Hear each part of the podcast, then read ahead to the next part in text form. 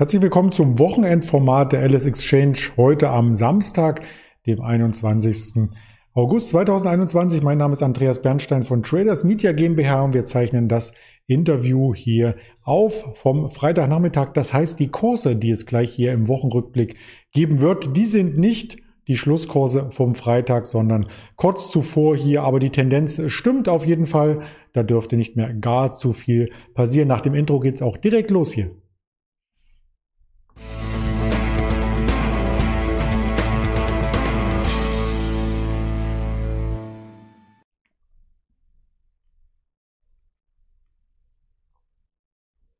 Und thematisch starten wir wieder mit einem Blick über die Märkte hin zum DAX natürlich. Wir möchten uns diverse Aktien anschauen, die umsatzstärksten Aktien, die mit den meisten Trades und äh, vielleicht auch die interessantesten. Einen Spezialwert haben wir auch mitgebracht. Da sieht man hier auf der Vorbereitungsfolie die Aktie der Woche. Das wird äh, Zalando sein und das Ganze werde ich hier mit dem Kai zusammen besprechen, den ich schon mal hier einblende. Hallo Kai. Hallo Andreas, ich grüße dich. Jetzt erfährst du auch noch mal ein bisschen was, was in den Rohstoffmärkten und so geschieht. Das ist ja nicht dein ähm, favorisiertes Segment, macht aber nichts. Entspann dich. Ich bin gleich wieder bei dir. Alles klar, ich lehne mich zurück. Sehr gut. Sehr gut. Denn wir haben nämlich hier vorbereitet erst einmal den Wochenrückblick über die Indizes und da sieht man alles rot. Also die Woche war von Kursrücksetzern geprägt. Wir hatten den DAX relativ gut zum Freitagnachmittag noch im Mittelfeld, im oberen Mittelfeld sogar mit minus 1,8 Prozent auf Wochensicht. Da konnten die US-Märkte nicht ganz mithalten. Ein bisschen besser der Nasdaq, aber der US 30, also der Dow Jones und der S&P 500 waren sogar noch schlechter und ganz schlecht. Er ging es in asiatischen Märkten Märkten, dem Nikkei 3,45 Prozent und dem Hang Seng mit fast 6 Prozent Kursabschlag. Also da litten natürlich nicht nur Einzelwerte, sondern auch diejenigen, die passiv in den Märkten investiert sind. Gold hat es am Freitag geschafft, ins Plus zu kommen. Der Silberpreis noch im Minus und relativ schlecht waren die Ölwerte und natürlich auch das WTI Rohöl mit 7 Prozent. Das schauen wir uns gleich noch einmal charttechnisch an. Noch zuvor der Blick auf den DAX. Der DAX nach dem neuen Rekordhoch vor einer Woche am Freitag war es soweit über 16.000 Punkten. Notierten wir kurzzeitig zumindest bei 16.030 Punkten. Ja, und in dieser Woche war davon gar nichts mehr übrig. Wir notierten gar nicht mehr über der 16.000 und im Tief sogar bei 15.621. Und das würde ich gleich den Kai fragen. Woran lag denn das Ganze? Ja, du hast es schon gut zusammengefasst. Woran es lag, ich glaube, das waren vor allem zwei große Themen. Zum einen der, äh, der Druck aus China oder aus Asien, vor allem eben aus China. Was gab es da diese Woche ähm, Interessantes? Zum einen sind die Wirtschaftsdaten schwächer ausgefallen als erwartet. Ich glaube, im abgelaufenen Quartal ist äh, China nur noch um zwei Prozent gewachsen. Ähm, das ist für chinesische Verhältnisse äh, nicht besonders viel und auch war auch unter den Erwartungen. Man erwartet hier aber auch, dass es zum, ähm, ja, zum Jahresende wieder anziehen sollte. Ähm, aber das war erstmal ein Grund, warum, äh, warum Druck aufkam. Und der andere ist natürlich der große regulatorische Druck von Seiten der chinesischen Regierung. Da gab es zum Beispiel die äh, Meldungen über einen möglichen Einstieg von der chinesischen Regierung bei ByteDance, also der äh, Mutterfirma von TikTok. Ähm, man soll sich hier mit einem Prozent beteiligt haben, hat auch einen Sitz im Aufsichtsrat. Ähm, auch weitere, ähm, ja, weitere Schritte gegen die großen Tech-Firmen wie Tencent und Alibaba wurden eingeleitet. Es wurde ein neues Gesetz verabschiedet ähm, und der, ja, der Druck nimmt da einfach zu und äh, das zieht einfach die Märkte mit runter, weil einfach diese große Unsicherheit aus Asien kommt. Und die andere Begründung, warum die Märkte allgemein schwächer tendierten, ähm, war vor allem, glaube ich, die Notenbank-Sitzung, äh, beziehungsweise nicht die Notenbank-Sitzung, sondern die Veröffentlichung der Protokolle der letzten Notenbank-Sitzung. Dort wurde nämlich dann ähm, ja veröffentlicht, dass die Notenbanker in der Mehrheit davon ausgehen, dass, die, dass das äh, Anleihekaufprogramm gedrosselt wird zum Ende des Jahres. Ähm, und ja, dass also weniger Geld in den Markt gepumpt wird und das hat erstmal die Märkte belastet. Ich glaube, vieles davon war eigentlich schon bekannt, aber das macht die Börse ja auch gar nicht so selten, dass sie diese Sachen so ein bisschen vor sich hinschiebt und wenn es dann so weit ist oder wenn man dann nicht mehr drum kommt, dass es dann eingepreist wird. Das könnte jetzt diese Woche passiert sein. Das haben wir gesehen. Mittwochabend wurden die, äh, äh, ja, wurden die großen Indizes aus Amerika schon abverkauft und am Donnerstag hat sich das dann auch hier gezeigt. Da waren wir deutlich im Minus. Ich glaube mal irgendwie so 1,2, 1,6 Prozent ungefähr. Aber ähm, unterm Strich bin ich persönlich, du kennst mich, ich bin permanenter Optimist ähm, finde nach dem Allzeithoch über und mit der äh, nach dem 16.000er Sprung äh, letzte Woche ist das alles immer noch im Rahmen. Also ähm, so richtig Panikverkäufe, ähm, abseits jetzt mal von den, von den chinesischen Unternehmen, ähm, sehe ich persönlich noch nicht und finde, das ist erstmal, ja, dass mal so ein bisschen Bewertungsluft abgelassen wird, ähm, dass äh, viele Unternehmen oder viele, viele Anleger, äh, wenn Unternehmen Zahlen bringen, diese, ähm, das dann nutzen, um mal ein bisschen Kasse zu machen. Man darf nicht vergessen, viele Werte sind sehr, sehr gut gelaufen, vor allem äh, Technologiewerte sind sehr gut gelaufen in Amerika und ähm, dass da so ein bisschen äh, Luft abgelassen wird, ist, glaube ich, auch nicht verkehrt. Ähm, persönlich würde ich sagen, das ist so ein bisschen ähm, viel vorweggenommen von, äh, ja, von zukünftigen Entwicklungen und jetzt mit so ein bisschen Annäherung von, also das Wachstum zieht nach, äh, das gemeldete Wachstum äh, ist jetzt da, das zieht nach äh, und, und man wächst so ein bisschen in diese Bewertung rein. Also man nähert sich wieder so ein bisschen an. Wir haben äh, teilweise sehr, sehr hohe Kurs-Umsatzverhältnisse äh, gesehen in den letzten Wochen und das wird so ein bisschen korrigiert.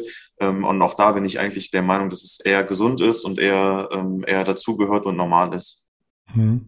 Die Weltwirtschaft, wenn sie denn ein bisschen strauchelt, ähm, die braucht dann auch weniger Rohstoffe und vielleicht ist das auch die Erklärung, warum auch der Rohstoffsektor so ein bisschen gelitten hat. Der Ölpreis war ebenfalls unter Druck, der hatte sogar das Tief aus ähm, dem letzten Monat gebrochen, ist nun auf dem Weg zum Tief aus dem April. Also hier äh, merkt man äh, schon, dass auch die Investoren dort etwas zurückhaltender sind und Gold ist auf der anderen Seite aber wieder gefragter gewesen in der letzten Woche. Ist das so ein bisschen dann die Krisenwährung für die Börsianer? Ja, man sagt das ja häufig über Gold. Ähm, das wäre jetzt auch meine Erklärung. Also es hat sich zumindest in dieser Woche gezeigt, ähm, wo Unruhen da sind. Man darf auch nicht vergessen, wir haben ganz, ganz große politische Unruhen im arabischen Raum. Man darf äh, diese ganze Afghanistan-Situation nicht aus den Augen verlieren. Und ähm, für mich ist das eine der Erklärungen, warum Gold diese Woche fester tendiert, ja. Ja, das werden wir auch weiter beobachten. Auch die Goldminen und die Goldförderer an sich waren ja ein Stück weit ähm, in Mitleidenschaft gezogen worden, haben sich noch nicht wieder erholt. Also wenn man sich so eine ähm, Barry Gold und so weiter anschaut, die notieren auf Mehrmonatstiefs. Ähm, da darf man gespannt sein, wie das Ganze sich hier weiter vollzieht. Wir möchten in dieser Woche ähm, über Werte sprechen. Im ersten Abschnitt dieses Videos, die hohe Umsätze an der Börse hatten oder auch bei euch und die damit im Fokus der Marktteilnehmer standen als ersten Wert. Die Biontech, die hatten wir schon öfters in der Berichterstattung. Jetzt ging es in der vergangenen Woche mehrheitlich nach unten. Warum denn dieser Stimmungsumschwung? Ja, so richtig kann man das nicht erklären. Ähm, vielleicht kann man das erklären damit, dass man auch nicht erklären konnte, warum sie so, so deutlich gestiegen ist in der Woche zuvor. Ähm, du hast recht, wir wollten so ein bisschen mal äh, schauen, welche Werte sind denn äh, vom Umsatz her äh, rege gehandelt und auch von der, von der Trade-Anzahl. Wir werden dabei jetzt auch nicht so tief eingehen, wie wir das sonst machen oder auch später auf Zalando, sondern das eher ein bisschen kürzer halten. Also bei Biontech ja, ich könnte mir vorstellen, dass halt viele Gewinnmitnahmen da sind. Auch da sind wieder viel, äh, viele Leute im Plus, weil äh, die Aktie brutal gestiegen ist in der Woche zuvor. Ähm, eigentlich sind die Nachrichten, die gekommen sind, äh, die Biontech betreffen, also steigende Covid-Zahlen, äh, möglicher dritter Shot oder eine regelmäßige Impfung äh, sogar, ähm, sind ja eigentlich eher positiv zu werten für Biontech, also nicht unbedingt so, dass es ähm, jetzt einen, einen Abverkauf rechtfertigt. Ähm, viele Trader sind auch wieder auf der Long-Seite unterwegs. Also das sehen wir auch bei uns an der LSX, dass äh, diese niedrigeren Kurse ähm, auch wieder genutzt werden, um neue Positionen aufzubauen.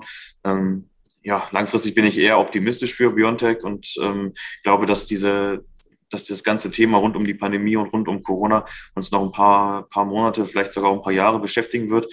Und äh, die Auftragsbücher werden erstmal nicht leerer, glaube ich, bei Biontech. Wir haben ja auch die Performance-Kennzahlen mal mit eingeblendet, ganz neu, damit man sich so ein Bild machen kann, ähm, wie die Aufschläge sind. Und da sieht man hier immer noch auf Sicht von einem Monat einen Aufschlag von 38 Prozent. Zwischenzeitlich waren es sogar 80 Prozent. Also dennoch, äh, trotz des Rückschlags, den wir hier vom Top gesehen haben, ein Wert, der auf alle Fälle sich performance-technisch sehen lassen kann. Ja, absolut. Also äh, was die äh, mRNA-Impfstoffhersteller, also allen voran eben BioNTech und aber auch Moderna, ich glaube, Moderna ist sogar noch deutlicher gestiegen als äh, BioNTech, was äh, die für eine Performance hingelegt haben, das ist schon atemberaubend. Und auch dann ist es halt auch mal äh, äh, ja, gesund oder auch nachvollziehbar, dass es auch scharfe Korrekturen gibt. Aktien, also gerade die beiden bleiben volatil und ähm, ja, Tagesschwankungen von fünf Prozent stehen hier eigentlich an der Tagesordnung. Das stimmt. Also etwas für harte Nerven oder für geringeren Kapitaleinsatz, je nachdem, wie man als Anleger hier äh, gepolt ist. Der zweite Wert aus dieser Kategorie ist die Warta. Da dachte man ja noch äh, vor zwei Wochen, vielleicht kann das Jahreshoch angelaufen werden und auf einmal bei 165 Euro ging die Gegenrichtung los und äh, der Wert ist äh, rapide abgestürzt, konnte sich die letzten zwei Tage erst wieder erholen, aber insgesamt gab es da ja auch eine Meldung zu, oder?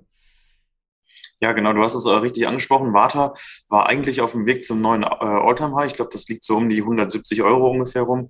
Ähm, bis zu 160 sind wir dann auch gelaufen äh, bei Warta und dann ging es eben äh, Richtung Süden. Ähm, sie haben diese Woche Zahlen gemeldet, die sind nicht gut aufgenommen worden. Ich glaube, das Wachstum hat sich, äh, hat sich ein bisschen verlangsamt. Man wartet so ein bisschen auf, äh, auf, auf das nächste große Ding. Also man wartet so ein bisschen auf eine Kooperation mit vielleicht einem Autohersteller, was die Batterien angeht. Ähm, ja, aber erstmal waren die Zahlen enttäuschend, beziehungsweise hat der Markt sie enttäuschend aufgenommen. Und deswegen ist, äh, ist das Wochenminus hier deutlich äh, zu erkennen. Ähm, und bei Warta muss man auch sagen, haben wir bei uns ziemlich äh, hohe Umsätze gesehen. Viele dann natürlich ähm, auf der Verkaufsseite. Ähm, aber auch hier, wie, ähnlich wie, wie bei äh, Biontech, gibt es dann auch schon wieder die ersten, die sich auf der Long-Seite positionieren und äh, die gefallenen Kurse, die gesunkenen Kurse zum Einstieg nutzen.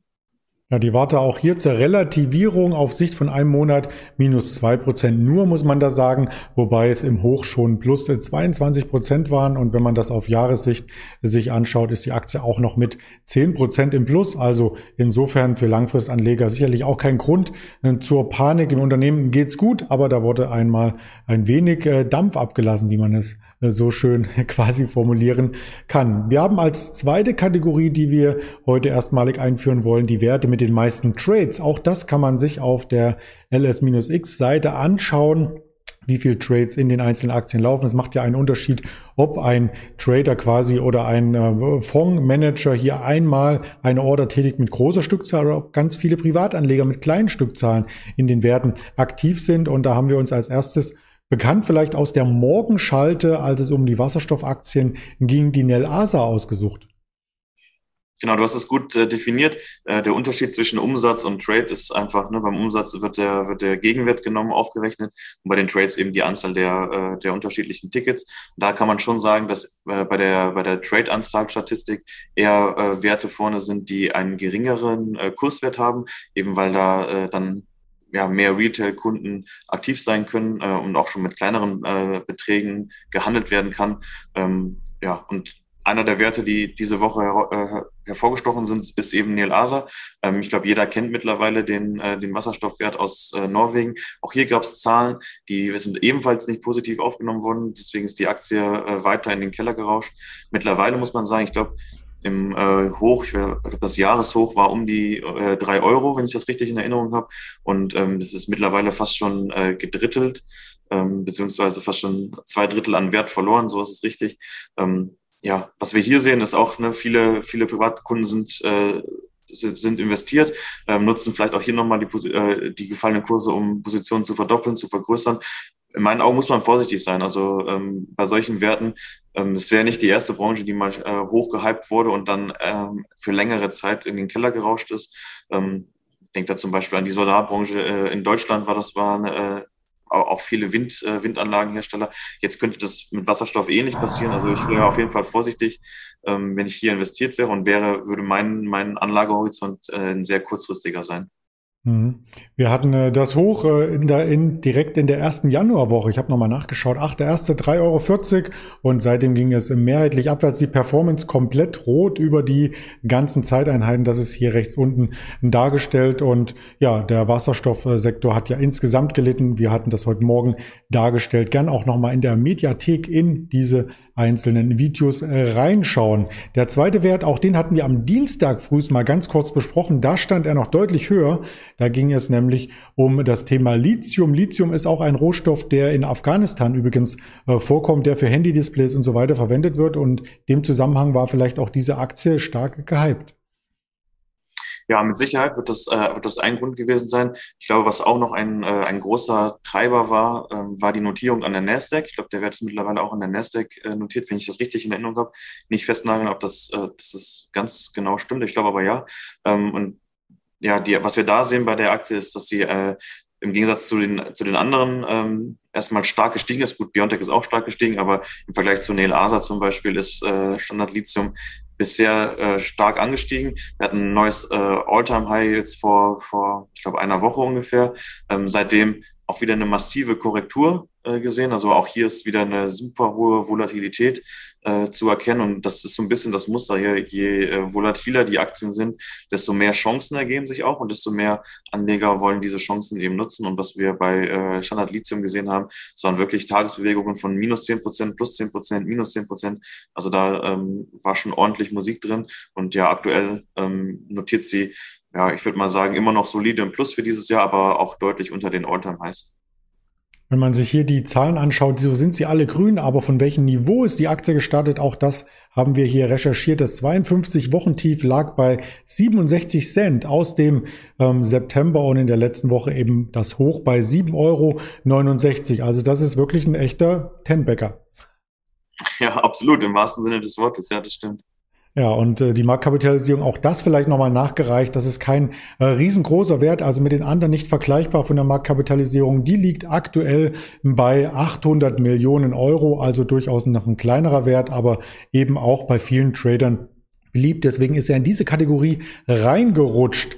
Kommen wir zur Aktie der Woche. Zalando, also Schrei vor Glück. Die Dame ist da noch ein bisschen zurückhaltender, aber auch Herren bestellen da. Wir hatten in der Vorwoche oder vor zwei Wochen war es schon mit dem lieben Daniel, mit dem Händler gesprochen und der bestellt auch ab und zu bei Zalando. Wie sieht's denn bei dir aus? Ja, ich bin äh, einer dieser äh, neu dazugewonnenen Kunden während der Corona-Zeit und ähm, habe dann mal die erste Order aufgegeben. Wir kommen nachher auch noch zu den Zahlen, wie oft denn die Kunden durchschnittlich ordern bei Zalando. Da bin ich deutlich mhm. drunter. Aber ich bin auch nicht so der diejenige, der bei uns den, äh, sag ich mal, die Messlatte setzt für äh, der bestgestylteste Mitarbeiter. Na gut, aber das Bild, was man heute auf Instagram gesehen hat, das war ja ein bisschen verwaschen. Äh, das sah richtig gut aus, alle fesch angezogen. Also gern mal die Stories bei Instagram checken. Da gibt's Einblicke, wie die Händler hier gekleidet sind. Und äh, meine Aufgabe ist es eher auf den Aktienkurs zu schauen, den ich hier einblende. Aktuell leicht im Plus an diesem Freitag und wir pendeln so ein bisschen zwischen einer Unterstützung bei 80 Euro und Widerstand knapp über 100 Euro. Kommt da noch ein Impuls in jüngster Zeit? Was denkst du? Ja, könnte sein. Ähm, also für mich würde das so aussehen, dass der, dass der Aufwärtstrend intakt ist. Also wir sehen höhere Hochs, wir sehen äh, höhere Tiefs. Also wir sind jetzt gerade wieder an einem, äh, an einem Verlaufstief. Da ist immer so die Frage, äh, was passiert. Also wenn das, äh, das letzte Verlaufstief ungefähr bei 80, wenn das gebrochen wird nach unten hin, ähm, müsste man äh, eher auf der Short-Seite unterwegs sein wahrscheinlich. Und ähm, wenn es sich aber jetzt wieder drehen sollte und wieder nach oben, ähm, ja, nach oben tendiert, könnte man auch wieder sagen, okay, das nächste Kursziel ist das letzte Hoch, was wir gesehen haben. Und ähm, ja, wenn es, wenn es erreicht werden sollte oder überschritten werden sollte, bleibt der Aufwärtstrend für mich erstmal intakt. Ähm, genau, so das wäre jetzt so die charttechnische äh, Analyse äh, ja, in einer Minute. Sehr gut. Also man muss ja auch das nicht zu ausführlich machen mit Indikatoren, sondern auf einen Blick. Das ist schon viel wert und vielleicht gibt es ja auch noch einen Impuls von der anderen Seite, nicht von der Charttechnik, denn wir werden im nächsten Monat ja den DAX 40 hier äh, feiern und da ist Zalando ein ganz heißer Kandidat auf den Aufstieg. Ja, genau. Ähm, Zalando, warum haben wir die Aktie überhaupt mit reingenommen? Das, es gab äh, eine Ein äh, Einsendung von einer Zuhörerin, die sich diesen Wert gewünscht hatte, eben auch im Hinblick auf die DAX-Erweiterung. Ähm, also es ist, glaube ich, mittlerweile allen bekannt, dass der DAX äh, sich ja von 30 Werten auf 40 Werte vergrößert. Und Zalando ist eben ein, äh, ein Kandidat, beziehungsweise ein ziemlich sicherer Kandidat eigentlich, dass sie, äh, dass sie den Sprung in die erste Börsenliga Deutschlands äh, schaffen sollten. Und da wollen wir natürlich auch auf Umsätze und was du noch mitgebracht hast an Daten hier ähm, blicken. Die Quartalzahlen sind ja schon durch. Wie sahen die denn aus? Genau, das habe ich mir äh, im Detail mal angeschaut. Ähm, und dazu habe ich genutzt vor allem die Präsentation von Zalando. Also die, ähm, es gibt eigentlich zu, oder von fast jedem Unternehmen mittlerweile zu den Quartalszahlen immer so eine schick, schicke PowerPoint-Präsentation. Da habe ich so ein paar Statistiken mir rausgesucht. Ähm, zum Beispiel die erste, wo man äh, sieht, wie sich denn das Wachstum entwickelt hat. Da sieht man, äh, dass es im ersten Halbjahr ein Wachstum im Vergleich zum ersten Halbjahr 2020 von knapp 40 Prozent gab. Auch das, äh, das attestierte EBIT ist ähm, deutlich gestiegen im Vergleich zum Vorjahr. Wir kommen gleich nochmal äh, darauf, dass es dann doch ein bisschen enttäuschend ausgefallen ist, das EBIT. Aber so an sich sind die Zahlen erstmal, äh, erstmal positiv. Also Zalando wächst weiter, ähm, wächst auch rasant weiter in meinen Augen, 40 Prozent ähm, Umsatzsteigerung. Klar, sie profitieren natürlich deutlich von, äh, von Corona. Ähm, die nächste Ähm, die nächste Folie, die, äh, die wir mitgebracht haben dazu, ist die Anzahl der Kunden. Auch das fand ich interessant. Ähm, mittlerweile 44 Millionen Kunden, ähm, die aktiv sind. Auch das ist ein äh, gehöriges Plus im Vergleich zum, zum Vorjahr, ähm, zum Vorjahresquartal. Ähm, von 30 Prozent. Wir haben äh, hier mal mitgebracht, wie viel Orders denn pro Jahr von diesen Kunden ungefähr platziert werden oder im Durchschnitt platziert werden. Das sind fünf Orders. Wie gesagt, ich bin mit meiner einen Order da erstmal deutlich unter, unter dem Durchschnitt, also ich ziehe den Schnitt nach unten. Aber offensichtlich gibt es genug Leute, die mehr als fünfmal bestellen pro Jahr. Aber auch das ist ein Wachstum äh, oder auch das, auch der Wert ist gewachsen um sechs Prozent. Auch die ähm, durchschnittliche Bestellmenge oder der, der durchschnittliche Warenkorb ist gestiegen auf ja, nur um 70 Cent, könnte man sagen. 57 Euro war ja im Q2 2020 und jetzt im abgelaufenen äh, Quartal betrug der äh, Warenkorb 57,70 Euro, also 70 Cent. Aber eine Steigerung ist eine Steigerung, von daher ist es erstmal positiv äh, zu sehen. Und ähm, ja, genau, das waren so, so die Sachen, die ich so mit, mitgenommen habe. Trotzdem ähm, wurden die Zahlen erstmal von der Börse schlecht aufgenommen. Ähm, Warum war das so? Die, das das äh, EBIT war dann doch schlechter als erwartet. Also man hatte hier mit mehr gerechnet. Was war der Grund? Ähm, vor allem Marketingkosten, die äh, deutlich, äh, deutlich gestiegen sind. Die haben hier zu Buche geschlagen. Für mich persönlich muss ich sagen, ich finde, das ist kein, kein besonders großer negativer Punkt, ehrlich gesagt. Also ähm, Zalando ist ein Wachstumsunternehmen. Sie, äh, wir kommen gleich noch auf das nächste, auf die nächste Branche. Sie ähm, ja, auf die nächste Branche, die sie, die sie erschließen wollen. Sie wachsen, sie möchten neue Werte, äh, neue Märkte erschließen. Und dann ist es für mich ganz normal, dass sie äh, das Marketingbudget nach oben schrauben, um eben neue Kunden zu bekommen. Also von daher finde ich diese Begründung jetzt nicht ganz so äh, schwerwiegend und äh, würde mich jetzt nicht abschrecken. Ich kann dich übrigens beruhigen mit, deinem ein, mit deiner einen Bestellung. Ich persönlich habe auch nur eine Bestellung getätigt, aber wenn man sich im Umfeld umhört, gibt es ja in der Regel, so ähnlich wie bei Amazon Prime, nur einen Familienaccount. Und dann ist es natürlich so, ähm, dass auch mal für alle Familienmitglieder Schuhe oder sonstiges bestellt wurde in der Pandemie. Und dann kommt diese hohe Bestellanzahl ähm, hier zustande. Also du musst jetzt nicht heute Abend noch bei Zalando bestellen.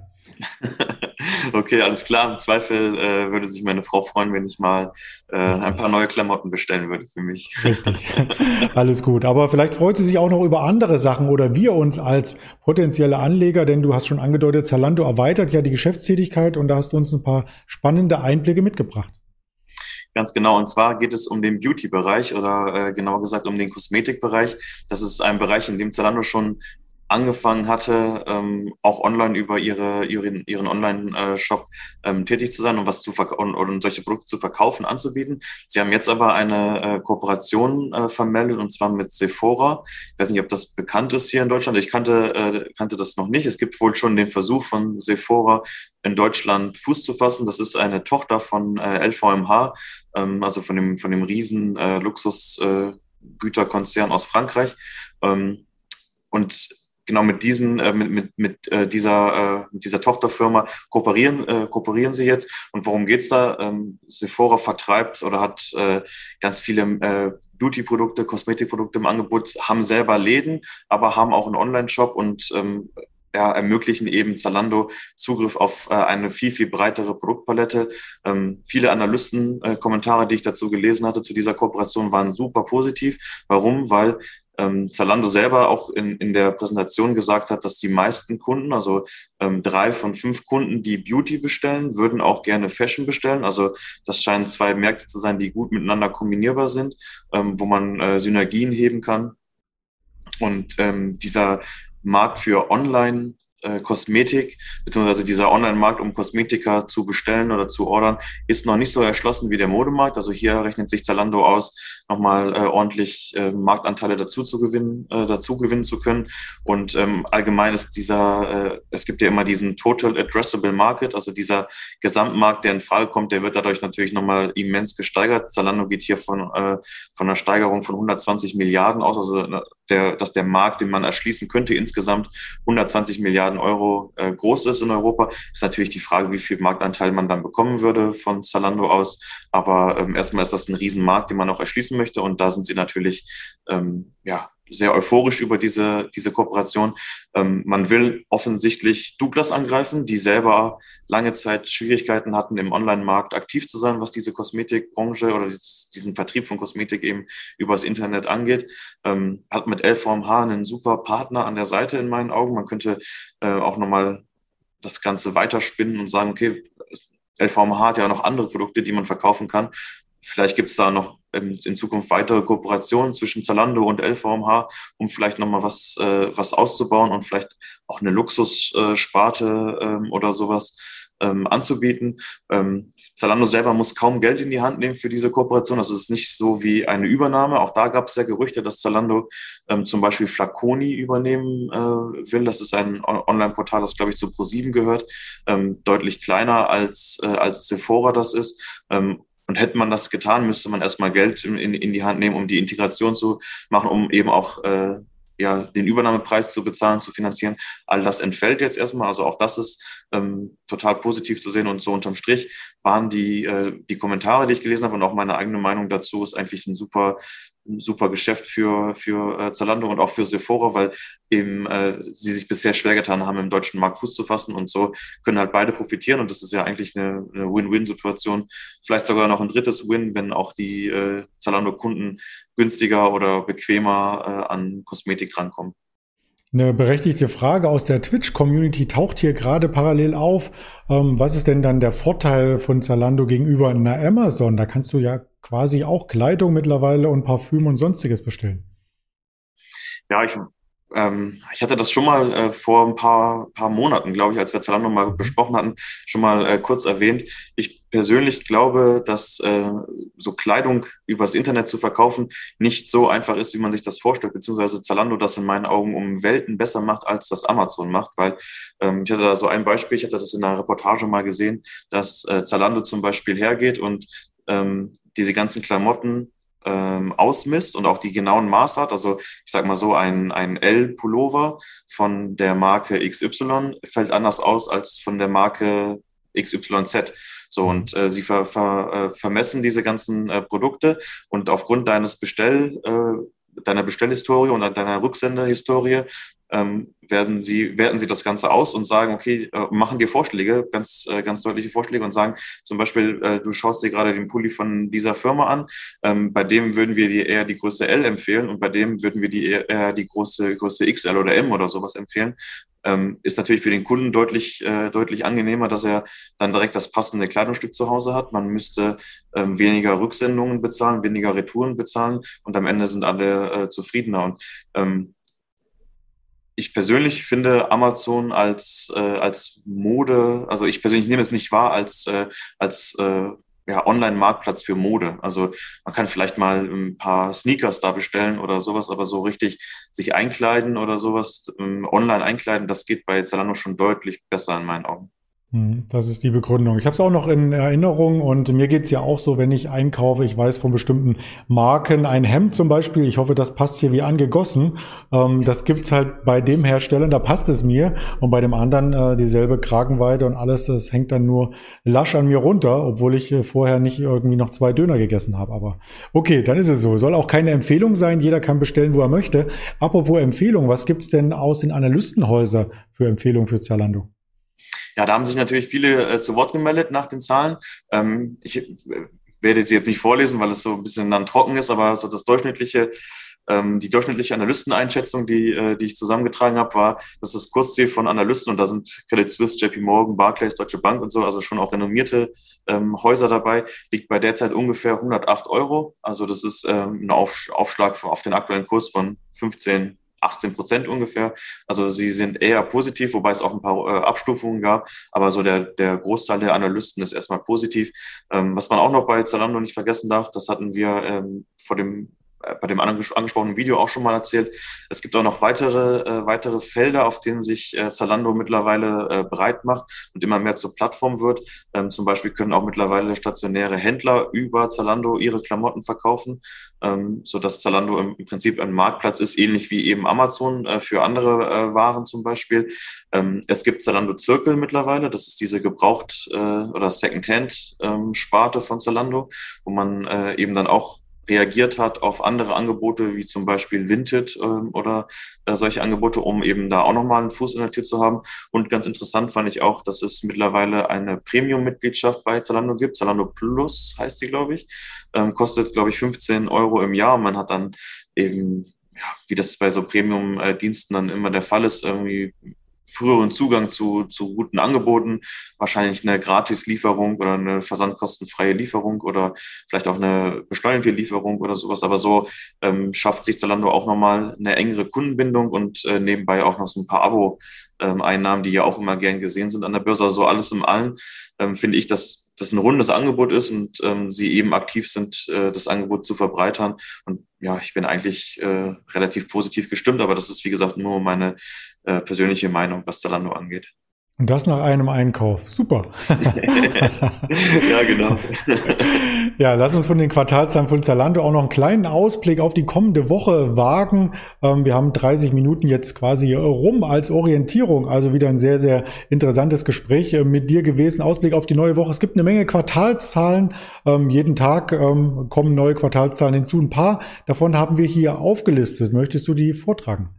Ja, gerne. Ähm, die Zahlensaison neigt sich ja so ein bisschen dem Ende, aber es gibt immer noch ein paar spannende, spannende Unternehmen, die ähm, auch große Unternehmen, die nächste Woche Zahlen melden. Aus äh, China, ich glaube, da werden viele drauf achten, äh, drauf schauen. Das ist zum Beispiel JD oder Pinduoduo.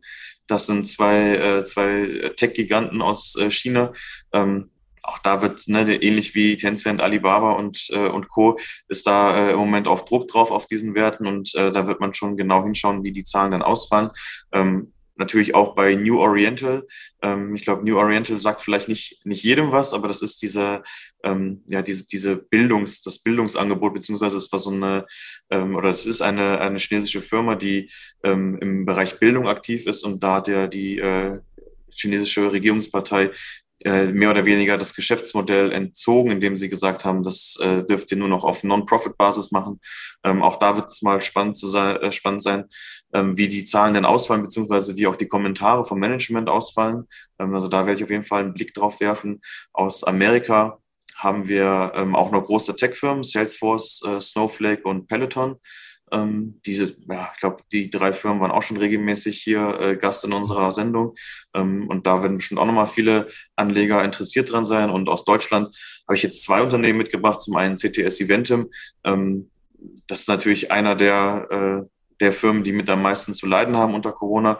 Ähm, da wird es auch spannend, äh, spannend sein, wie sie ähm, denn jetzt abgeschlossen haben im abgelaufenen Quartal, also wie die Öffnungen sich denn wieder zu Buche schlagen ähm, und vielleicht auch, was der Ausblick sagt mit einer möglichen nächsten Welle, die uns bevorsteht und so weiter und so fort.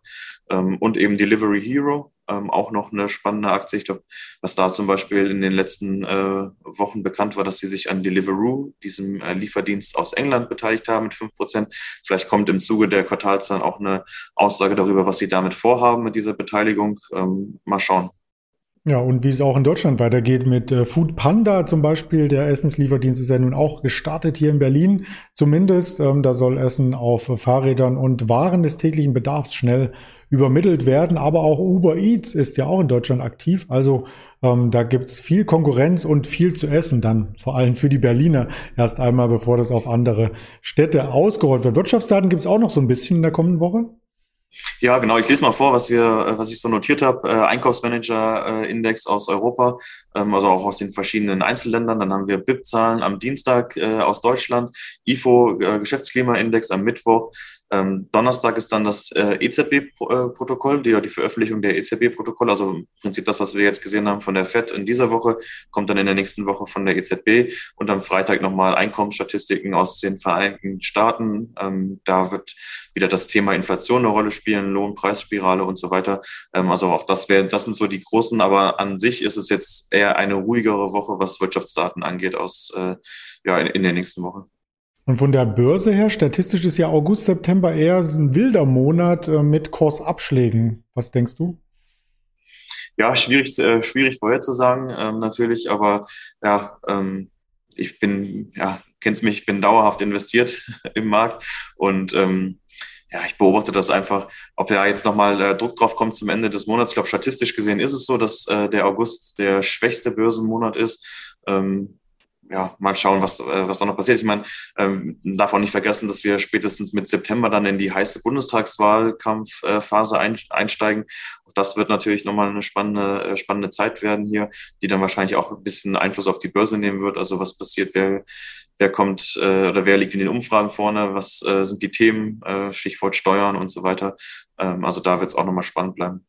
Hm, da bin ich gespannt. Und wer mehr über deine Anlagephilosophie erfahren möchte, der ist gut aufgehoben in den Kanälen der LS Exchange. Da hatten wir nämlich vor wenigen Wochen einen rasanten Einblick erhalten von dir, wie du vorgehst, wie du auch zur Börse gekommen bist und äh, wie du dein Depot strukturierst. Also gerne mal nachschauen bei YouTube. Und dieses Gespräch gibt es als Aufzeichnung natürlich auch als Hörvariante bei Spotify, Deezer und Apple Podcast ab äh, Samstagnachmittag dann aber erst, denn das muss natürlich erst noch dort eingespeist werden auf Instagram. Ich habe es schon erwähnt, tägliche Inspirationen auch aus dem Handel, auf Facebook und Twitter dann unter dem Handelstag auch weitere Informationen. Mir hat es wieder viel Freude gemacht, lieber Kai, und dann wünsche ich dir ein schönes Wochenende und sage Danke. Danke, ebenso. Bis dahin.